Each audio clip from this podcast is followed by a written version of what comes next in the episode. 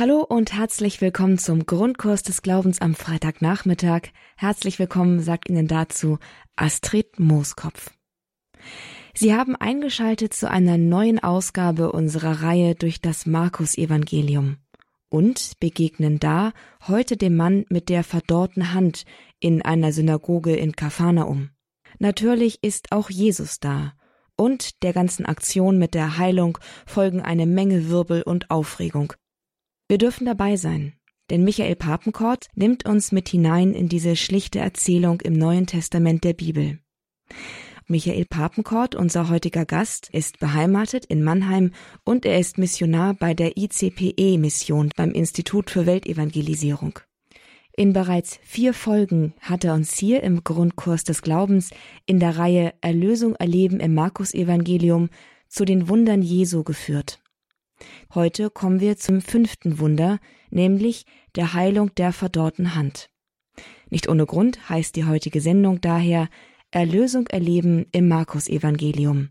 Verdorrt. Auf unserer abenteuerlichen Reise durch die Wunder im Markus-Evangelium waren wir schon bei dem Mann in der Synagoge, der Schwiegermutter mit ihrem Fieber, dem Aussätzigen, der rein wird, und bei dem Gelähmten, der von vier Freunden zu Jesus getragen wird. Auf unserer Reise wird etwas immer deutlicher, was eigentlich offensichtlich ist, uns aber trotzdem oft entgeht.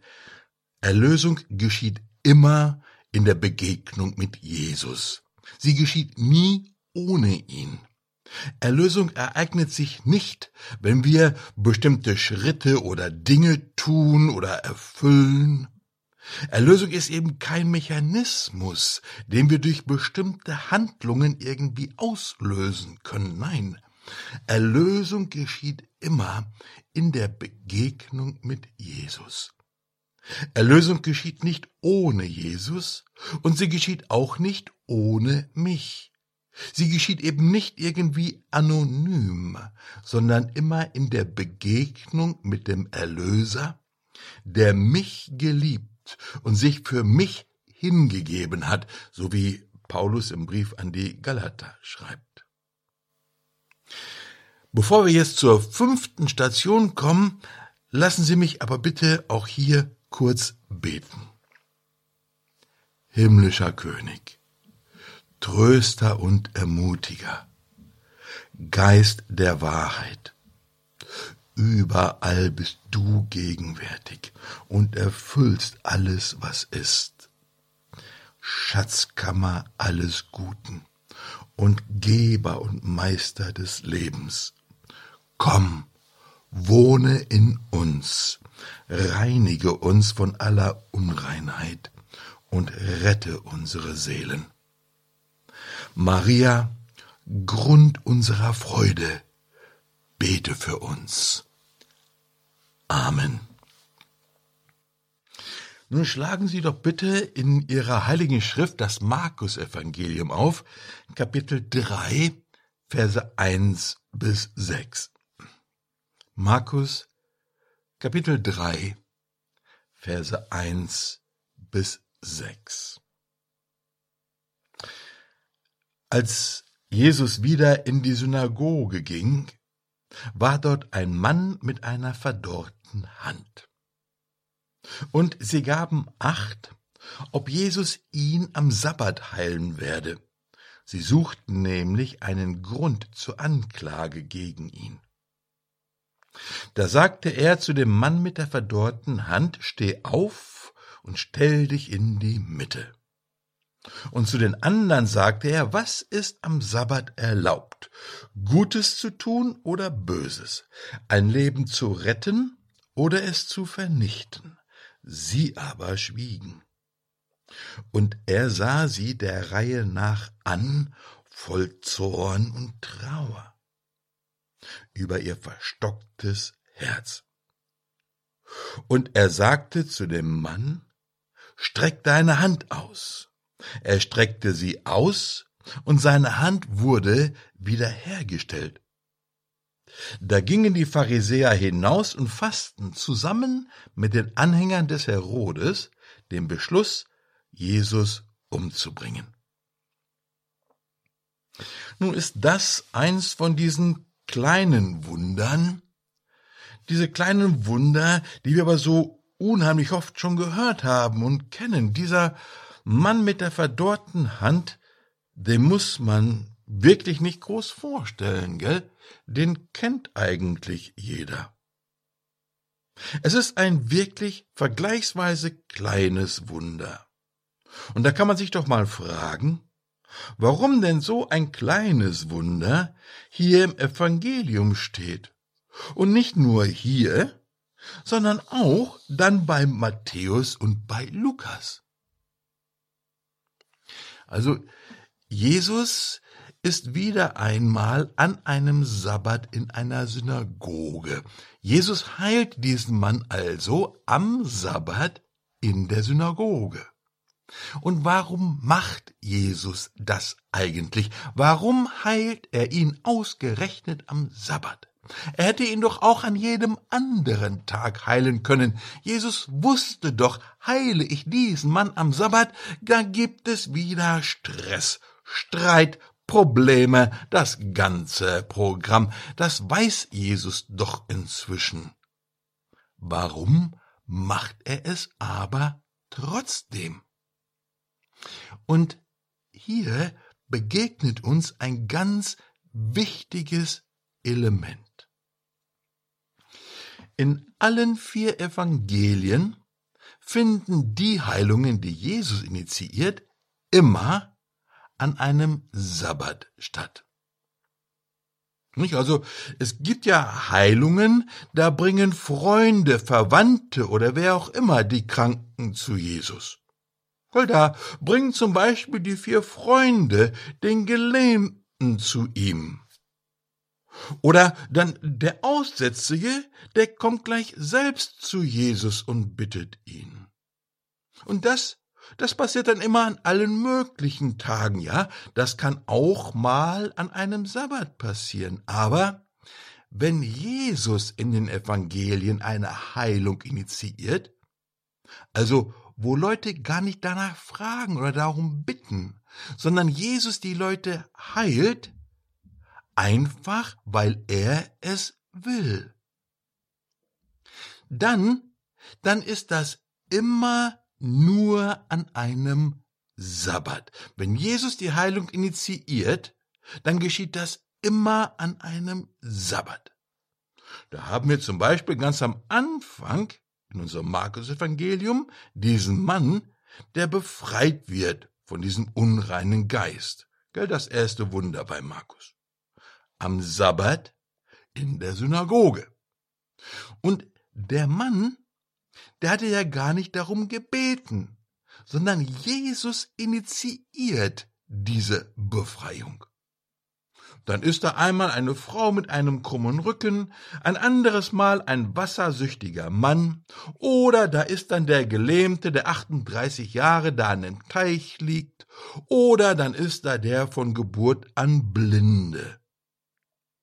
Niemand von ihnen hatte Jesus um Heilung gebeten. Nein, Jesus ergreift die Initiative und das war dann immer an einem Sabbat.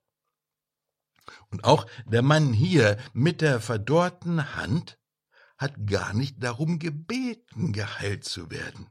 Jesus initiiert diese Heilung und ja, genau, an einem Sabbat. Aber warum? Nun, die Erklärung, die finden wir im Markus Evangelium in Kapitel 2 in Vers 28. Deshalb ist der Menschensohn Herr auch über den Sabbat. Aber was heißt das? Dass der Herr Herr ist über den Sabbat.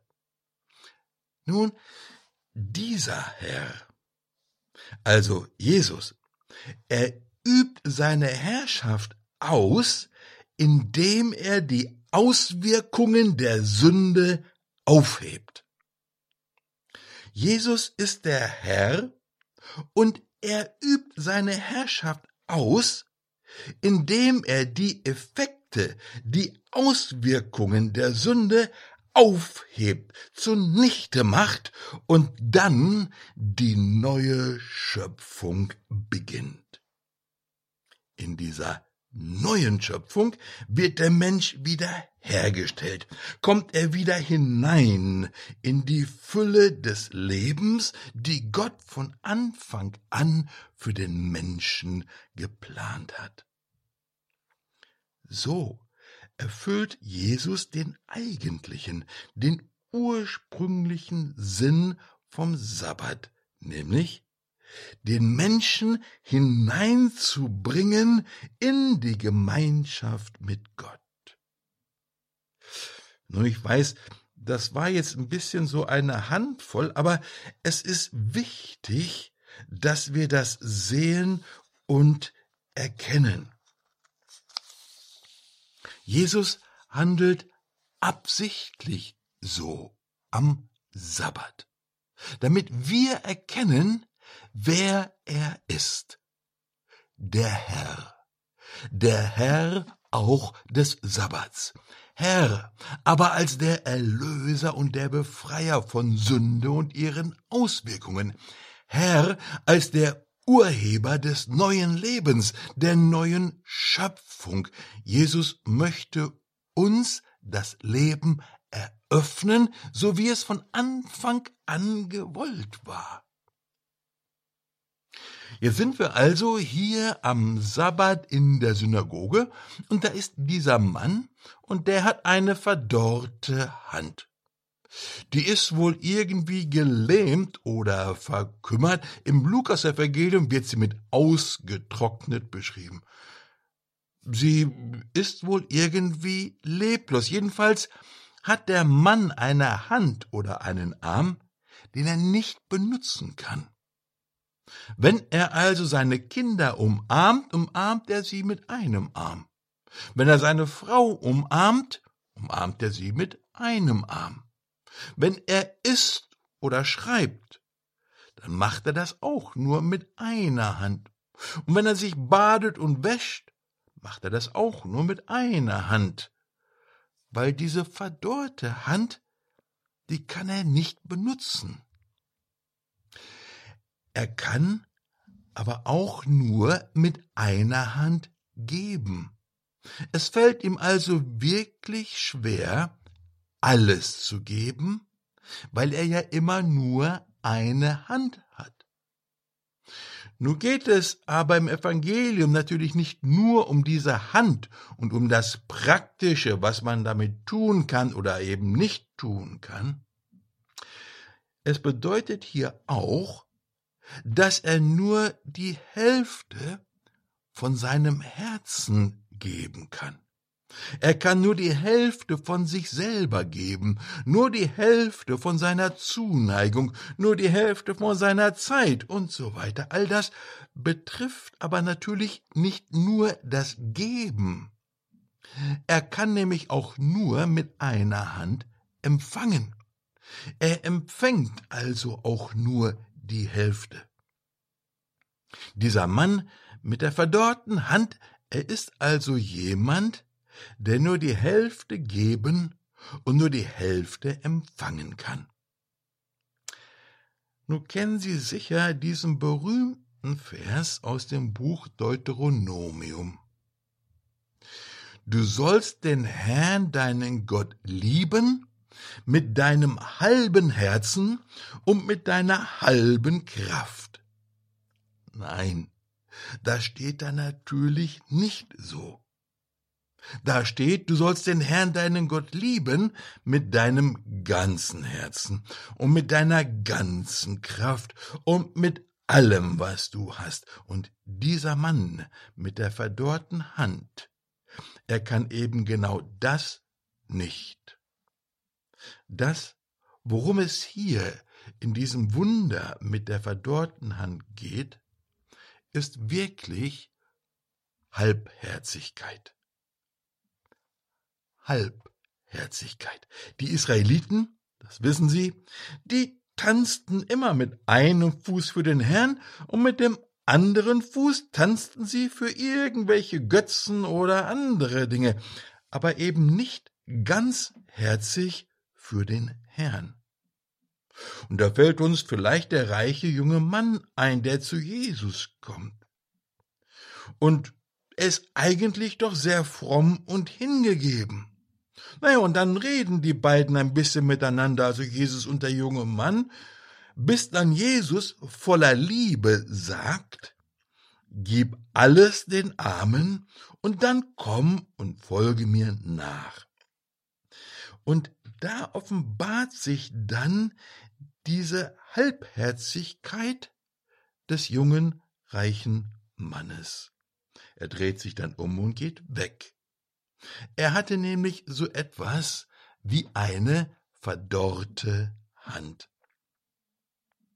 Das trifft natürlich dann auch nicht nur auf unsere Beziehung zum Herrn zu, sondern auch auf unsere Beziehung zueinander. Wie wir einander lieben, unsere Brüder und Schwestern, wie wir unsere Ehefrauen lieben und unsere Ehemänner.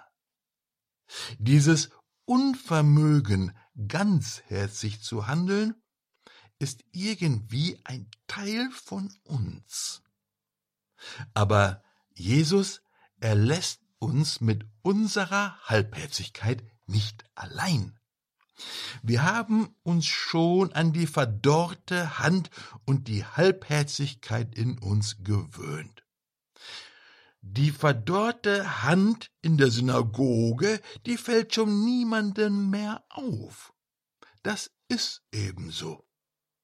Also bittet auch niemand Jesus, doch diese verdorrte Hand bitte zu heilen, und der Betroffene selbst, er bittet auch nicht darum. Ja, so bin ich eben. Das ist halt so.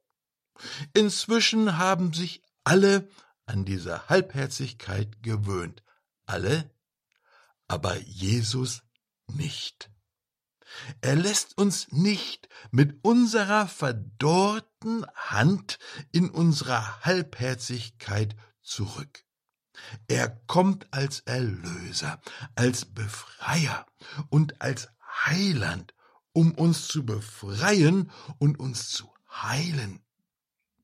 Und er gibt dafür alles, eben ganzherzig. Und dann sagt Jesus zu dem Mann mit der verdorrten Hand, Steh auf und stell dich in die Mitte. Aber warum das denn?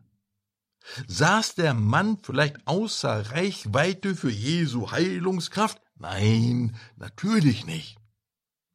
Schauen Sie, das Zentrum, die Mitte der Synagoge, das war die Tora das Wort Gottes. Das, worum sich alles drehte, war die Tora. Und jetzt sagt Jesus, du steh auf und stell dich hier in die Mitte. Und das war natürlich ein unmögliches Ding. Das war unerhört. Und stimmt ja eigentlich auch, gell? Natürlich ist nicht der Mann die Synagoge, nicht der Mann die Mitte der Synagoge, sondern Gottes Wort ist die Mitte, Gottes Handeln, Gottes Wege. Aber schauen Sie eben all das wird dann jetzt an und in diesem Mann offenbar und sichtbar.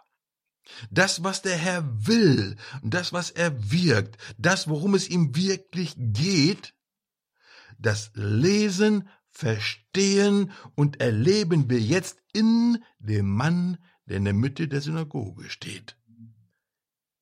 Befreiung, Erlösung, Heilung und Wiederherstellung. Für die Heilung der verdorrten Hand war all das überhaupt nicht notwendig. Aber Jesus, er will uns damit helfen zu sehen und zu verstehen, was hier wirklich geschieht. Und All das, das fordert natürlich die Pharisäer und all die anderen in der Synagoge enorm heraus. Eine in Legalismus und, erstarrt und äh, eine erstarrte Religion. Ein System, das wohl in sich funktioniert, aber nicht wirklich lebt. Und jetzt stellt Jesus am Sabbat in der Synagoge nicht nur einen Mann, sondern einen kranken Mann in die Mitte. Und das bringt alles ins Wanken. Da wackelt das System.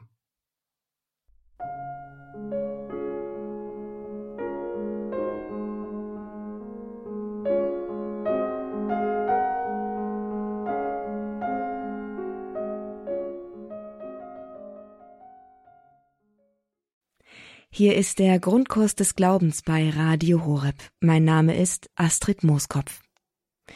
In der heutigen fünften Folge von Erlösung erleben im Markus Evangelium setzt sich Michael Papenkort, unser heutiger Gast, mit der Heilung eines Mannes mit einer verdorrten Hand auseinander.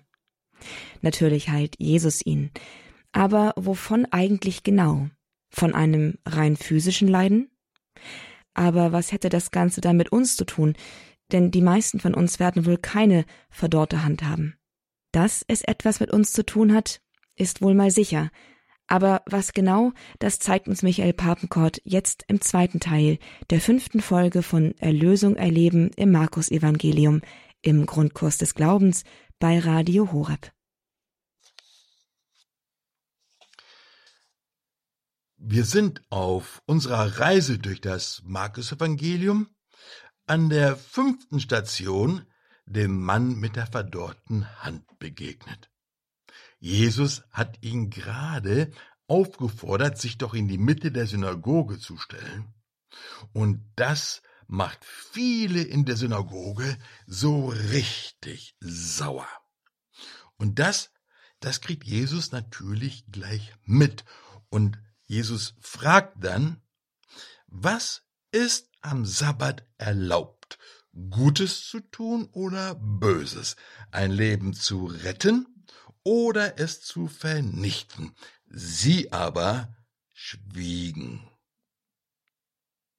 Schauen Sie, Jesus malt hier ziemlich schwarz-weiß, so ganz ohne Grautöne. Okay, Leute, am Sabbat Gutes oder Böses, retten oder zerstören. Und Jesus lässt keinen Raum für irgendeinen Mittelweg. Und dann heißt es weiter im Evangelium, und Jesus sah sie der Reihe nach an, voll Zorn und Trauer über ihr verstocktes Herz. Nun stellen Sie sich doch diesen Moment bitte einfach mal ein bisschen vor. Jesus hat da gerade diesen Mann in die Mitte gestellt. Den Leuten fällt die Kinnlade runter, sie verstehen das überhaupt nicht, sind richtig sauer, und dann kriegen sie auch noch so eine Frage vorgesetzt. Schweigen. Keine Antwort. Und jetzt steht Jesus da und er sieht natürlich, was in den Leuten vorgeht. Er sieht, wie sie gefangen sind in ihrem eigenen Legalismus. Sie kommen da einfach nicht raus und sie wollen da auch gar nicht raus. Sie wollen einfach nur irgendwie Recht haben.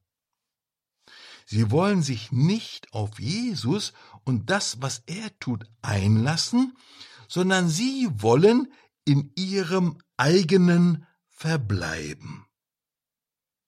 Und da stellt sich mir dann natürlich gleich die Frage, will ich mich eigentlich einlassen auf das, was Jesus tut?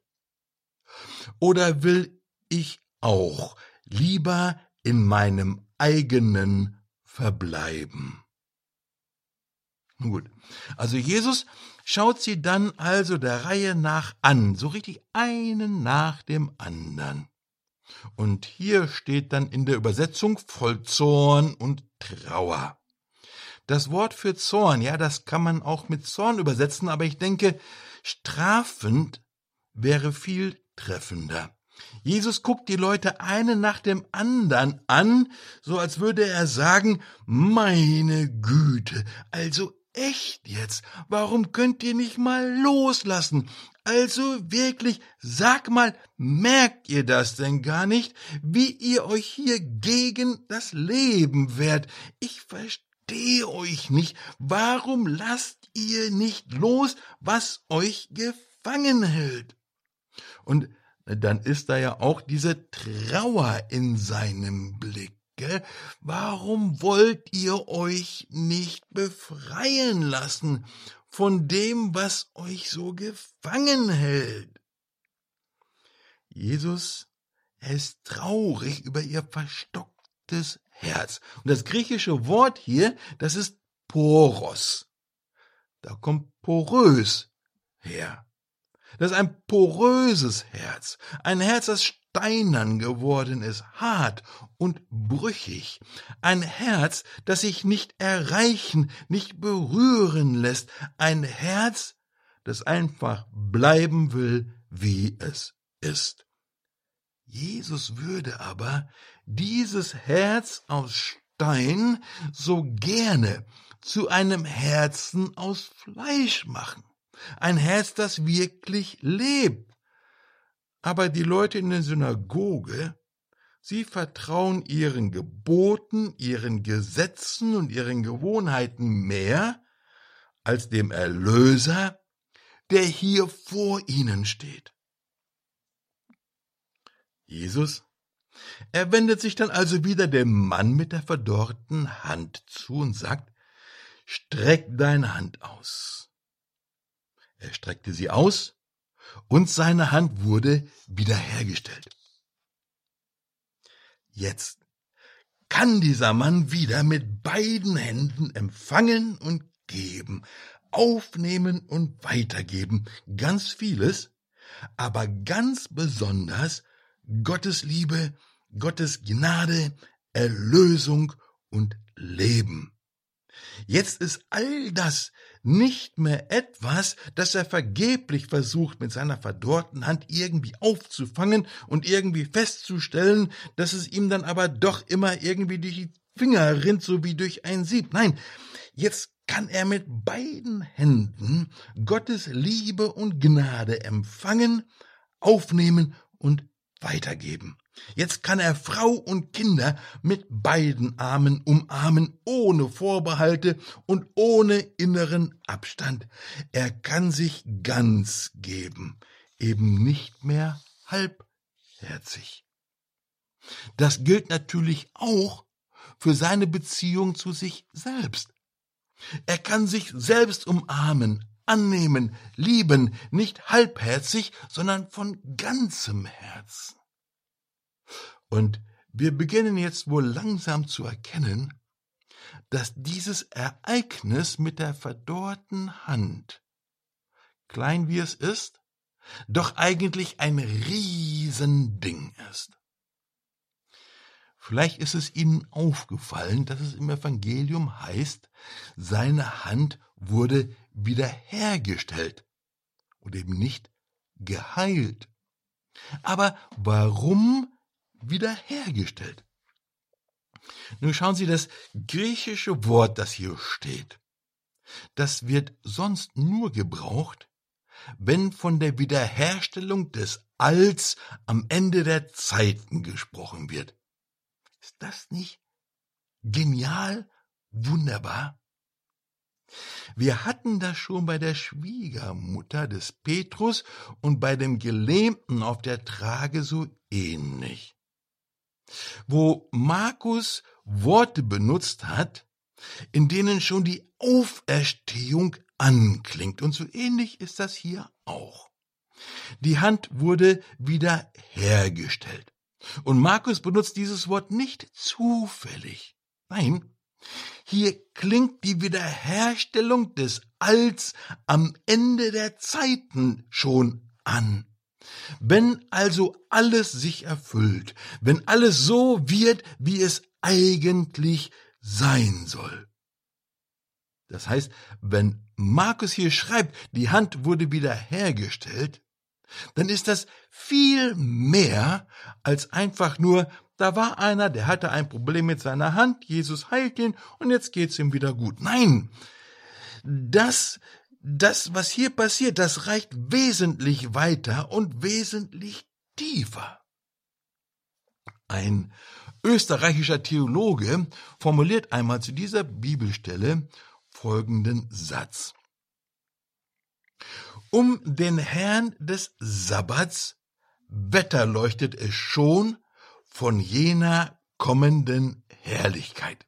Die Wiederherstellung hat schon begonnen.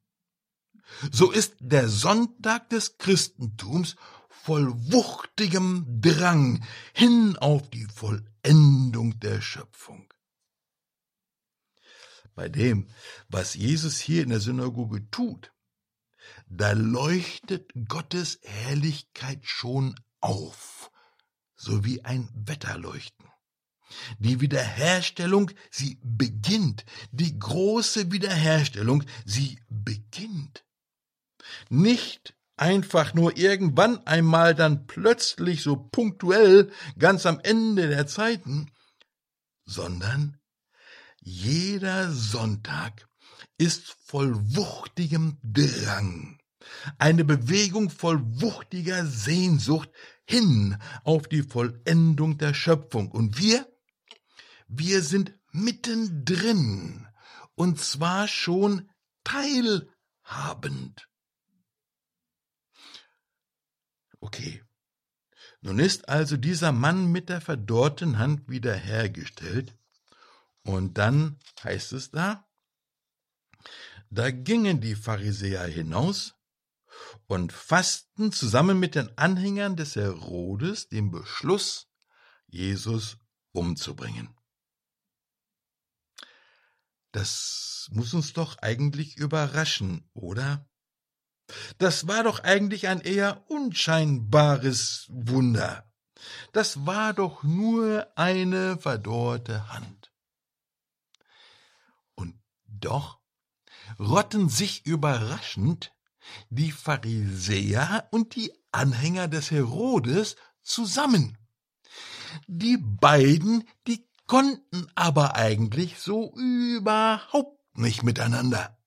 Diese beiden Gruppen, die waren sich nicht grün, die waren sich eigentlich spinnefeind und hatten so überhaupt gar nichts miteinander zu tun. Aber jetzt machen sie gemeinsame Sache. Aber warum?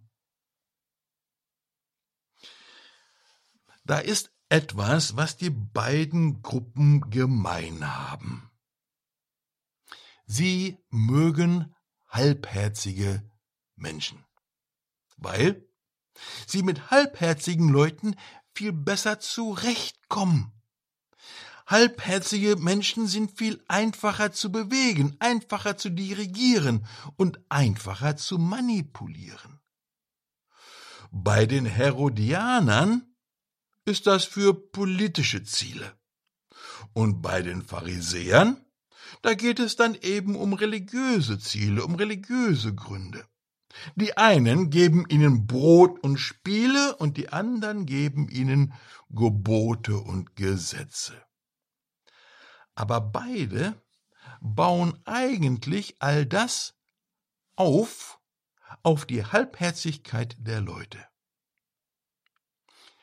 Ihnen war sicher nicht daran gelegen, dass die Menschen aus ihrer Halbherzigkeit befreit werden. Aber genau das macht Jesus hier.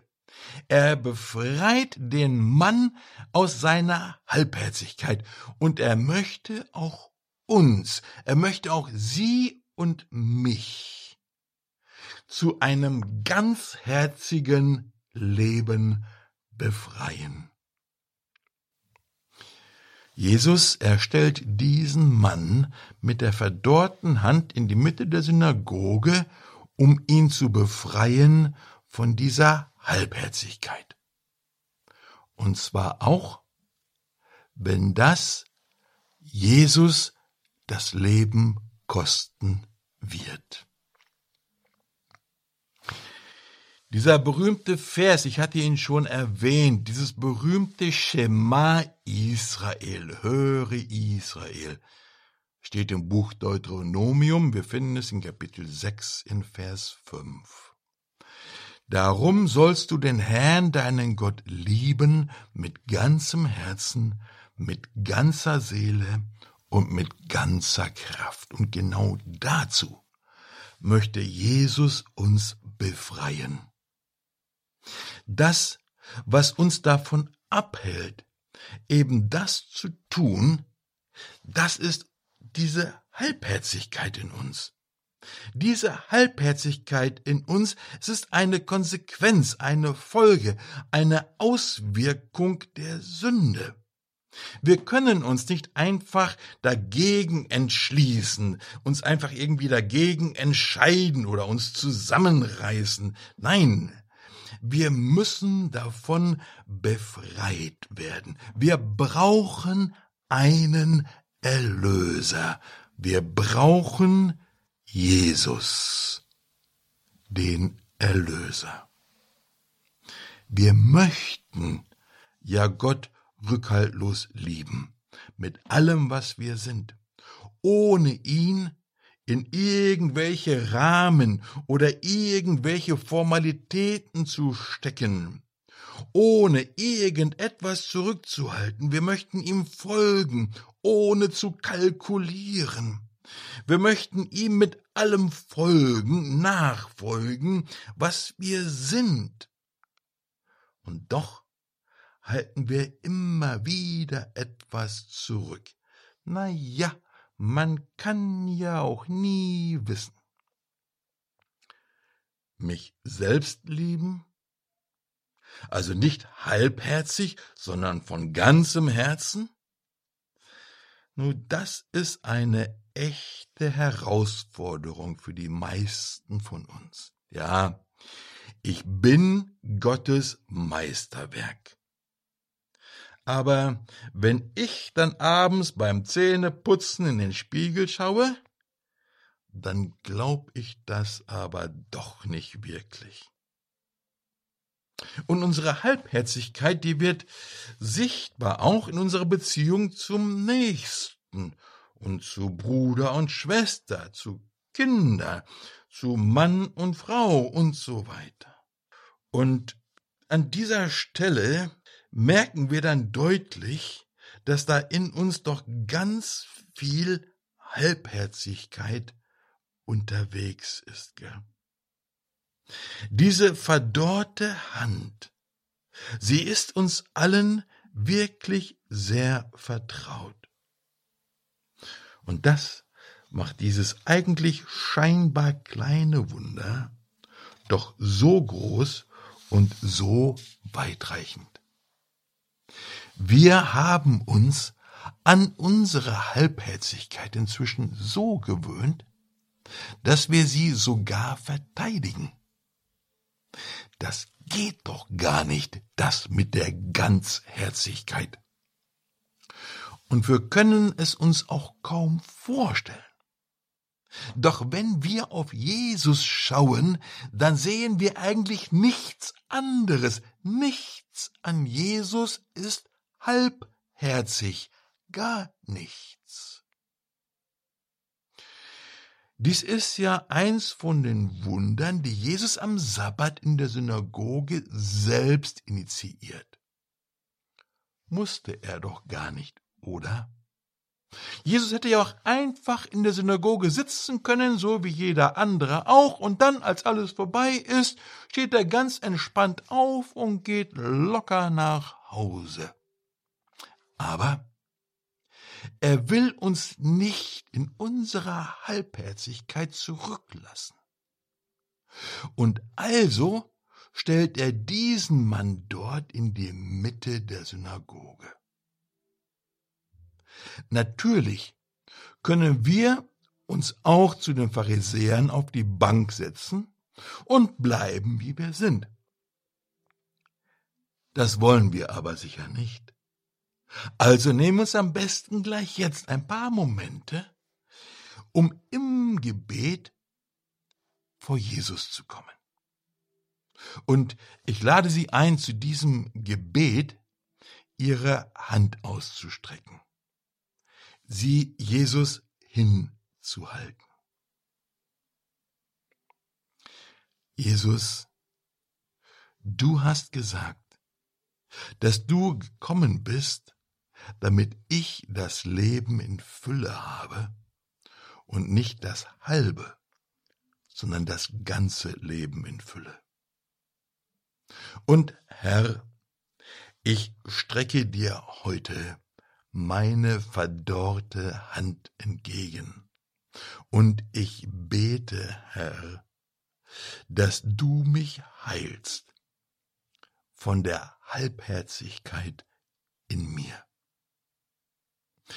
Ich bete, dass du mir begegnest, Herr, so wie du dem Mann in der Synagoge begegnet bist und ihn nicht nur von seiner verdorrten Hand geheilt hast, sondern ihn wiederhergestellt und von seiner Halbherzigkeit befreit hast.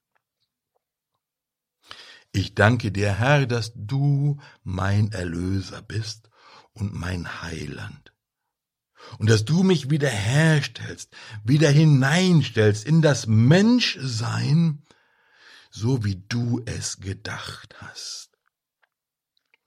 Danke, dass du mich nicht einfach zurücklässt in meiner Halbherzigkeit, sondern mich befreist auf dich hin, auf mich selber hin und auf meinen Nächsten hin. Danke, Herr, dass all das nicht nur vor 2000 Jahren geschehen ist, sondern du heute heute in mir handelst. Danke, Herr, für deine Liebe und danke, dass du die Initiative ergreifst und auf mich zukommst. Herr, ich möchte dich von ganzem Herzen lieben, mit meiner ganzen Seele und mit meiner ganzen Kraft und dir nachfolgen mit allem, was ich bin und habe. Befreie mich, Herr, hinein in das Leben, das du mir schenken möchtest, hinein in das Leben, das ich von dir lernen kann. Danke, Herr. Amen.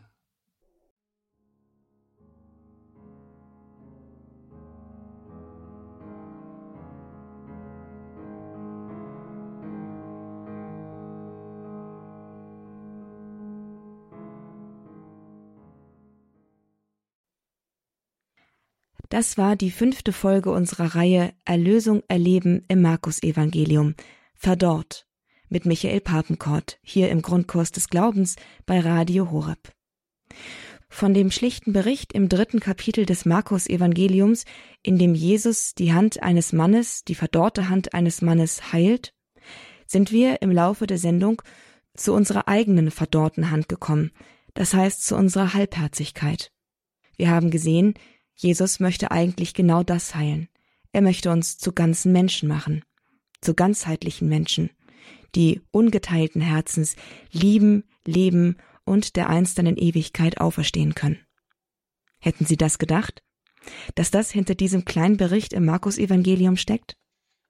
Auf jeden Fall, wir können wohl neugierig sein, was uns im nächsten Monat in der sechsten Folge von Erlösung erleben im Markus-Evangelium mit Michael Papenkort erwartet. Michael Papenkort nimmt uns mit auf eine Reise durch das Markus-Evangelium zu den Wundern, die Jesus damals gewirkt hat und die er auch noch heute an uns wirken möchte.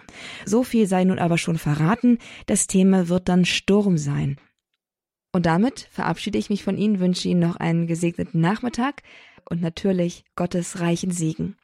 Alles Gute, bis zum nächsten Mal. Mein Name ist Astrid Mooskopf. Hier ist Radio Horeb, Leben mit Gott.